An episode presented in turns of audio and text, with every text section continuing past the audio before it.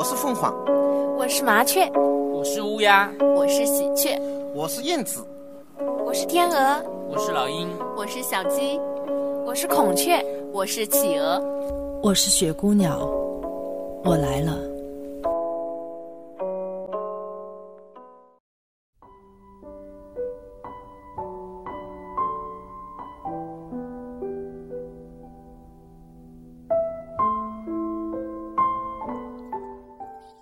亲爱的听众朋友们，大家晚上好，欢迎来到雪姑娘电台。那近期我也是非常的荣幸，有作为见证吧，一直看到湛然笔下的朋友、知己，慢慢的再一次出现在他的生活当中。那我也通过我的广播。一个一个的分享了那些尘封的记忆，所以也期待在我的广播之中，慢慢的会相遇那些在书上出现过的人，希望早一点遇到他们。那今天我要分享的这篇文章叫做《与阿年老师》。那我看了一下，他写了两篇，都是跟阿年老师有关的。那我先跟大家分享第一篇吧。阿年老师是周二来的，是美珍带给我的一份大礼。我曾想久久的存放些时候，酿的纯一点，再拿出来回味。但是我做不到了。我不得不打破我原先的计划，来进行这篇插曲，以图平衡自己。我还是如此的自私，想把它的温度冷却下来，以免高烧不退而伤了自己。周一的刘美珍艺术馆开馆展会上，阿年老师来了。我其实是知道。这个艺术界上大腕的名字，他总是被艺术界人士不停的骚扰，以致我只能远远的避开这种前拥后追、光芒四射的风姿，寒酸躲到了一个角落。还是很早的时候，他们就到了，一点点没有预兆的来到了明月湾的湛然驿站，因为我的无能。不可以把时间倒流，让他们欣赏到银杏的黄色、梅花的春色。迎接他们的是那凋零的冬景、残枝败叶，还有余留着点点红色与素梢与林间，是败絮其中的橘子，还是不解风情的落红，都是不得而知的。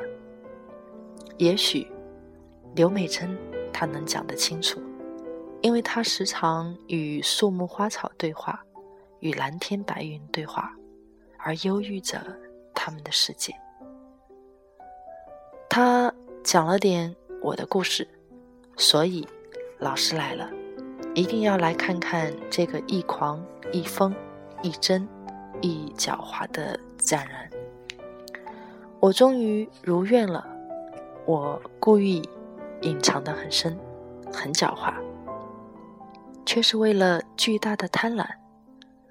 难道我讲出来就不内疚了吗？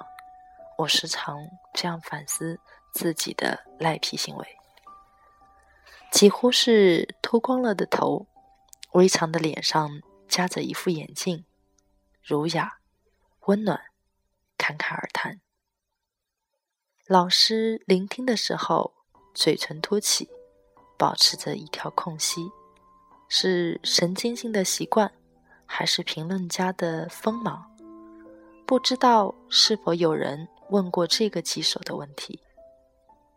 老师也有眼袋，慈祥的眼袋，岁月的沧桑，人生的痕迹，却健步如飞。不要想他的年纪，不要想他的经历。就是一个屁性率真的小孩。谈了些艺术，谈了些人事，繁华之后归于平淡。这样的平淡才是极致了的繁华，一点不含糊，一点儿不虚伪。阿年老师永远是清醒着的，清醒着整个艺术界的琐事、破事，还有俗事，而游刃其中，却情系真诚。老师没有太多的说我的画面，就一个字：真。他说。我真，我敢真。我回答道：“已经不真了，我没有能够时时刻刻的真了，我也有作假。”老师打住了我的话语，不允许我再说下去。他说：“他知道，他也是这么走过来的。他希望我就如此的走下去，也许艰辛，也许伤感。”却会越来越宽，越来越顺。我想努力的挤点眼泪，但是一点也出不来。我都不会演戏。老师走了，我送到桥头，有点寒风，有点阳光，离别在即。我又耍了个无赖，说有一张画，画的是太湖大桥，也许就是阿年老师。老师笑着摆了摆手，终于咬文嚼字的完成了这篇插曲。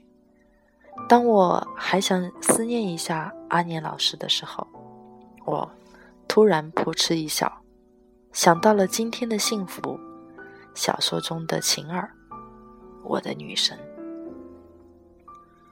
湛然与苏州西山岛明月湾湛然一站。也许是作者的疏忽，让我查了很多的相关的日期吧。这篇文章，嗯，没有找到具体是哪一天写出来的，但是我想它是在应该是零八到零九年之间的文字。所以，如果哪一天你们想起来了，这个日期，记得一定要告诉我，好吧？今天我跟大家的分享就到这里，大家晚安，好梦。